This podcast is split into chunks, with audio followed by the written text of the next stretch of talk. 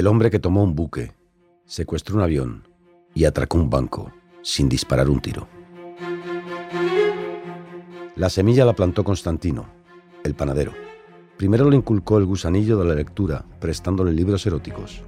Y después, con novelas de héroes, la revolución.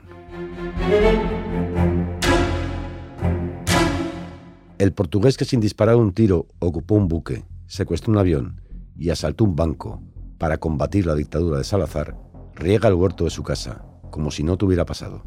A sus 85 años, a Camilo Mortagua le falla el oído, pero no la memoria para contar historias de guerrillas, agentes secretos y penurias de exiliados. Panadero, lechero, hornero, motorista, agente inmobiliario, camarero. No hubo oficio que desconociera Mortagua en sus años de migrante en Venezuela, donde llegó huyendo del hambre, con 17 años. Sin embargo, al activismo político llegó como locutor deportivo. Aficionado al fútbol, compró una hora en la caraqueña Radio Rumbos para informar a la comunidad lusa de la actualidad deportiva del país. Extranjero, apolítico, pluriempleado y bien relacionado, no había nada más inocente que el locutor Mortagua para llevar mensajes con su lambreta a los grupos que preparaban la sublevación contra el general Jiménez en 1958. La caída de dictaduras animaba la acción de los grupos de exiliados de cada país Mortaguas apuntó a la Junta Patriótica. Tras varias reuniones, el capitán Enrique Galbao, que estaba por la acción directa, se fue y tras él Mortagua. La acción directa de Galbao se resumía en Mortagua y otras cinco personas, una de ellas, además, espía de la policía portuguesa. A falta de elementos propios, Galbao formó el Directorio Revolucionario Ibérico de Liberación con exiliados españoles. Su primer proyecto, la Operación Dulcinea, era el secuestro del transatlántico Santa María, en enero de 1961. Eran dos equipos de once, el de los españoles y el de los portugueses. 22 activistas y dos fusiles, en un barco con más de 600 pasajeros. Para dar la impresión de mayor número, los miembros del comando intercambian sus posiciones en el barco. El portugués, liderado por Galbao, quería atacar el puerto de mando por un lado. Sotomayor, líder español, por los dos. Mortagua fue nombrado oficial de enlace de los dos gallitos, pero antes de ejecutar cualquier plan, se oyen disparos en el puesto de mando y el tercer oficial de navío cae herido de muerte. ¿Quién disparó? Yo diría que el pueblo español. Eran más sueltos de gatillo que nosotros, recuerda Mortagua.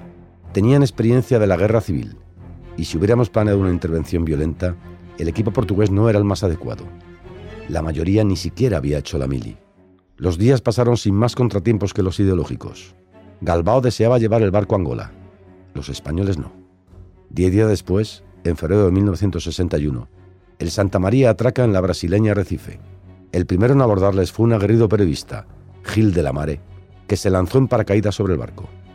No acertó por metros, pero se ganó la portada de Paris Match. A Mortagua le tocó formar la Guardia de Honor para recibir al comandante de un submarino norteamericano que les había estado siguiendo. Juntó a unas diez personas con las mejores armas que tenían. En primer lugar, una vieja ametralladora Thompson con el cañón inutilizado con un clavo. El siguiente ya era un fusil de matar pajarillos.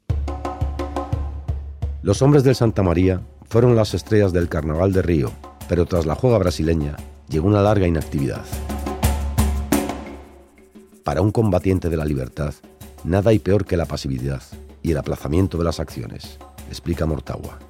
Por fin, los líderes Galbao y Delgado se ponen de acuerdo en secuestrar un avión para lanzar panfletos sobre Lisboa.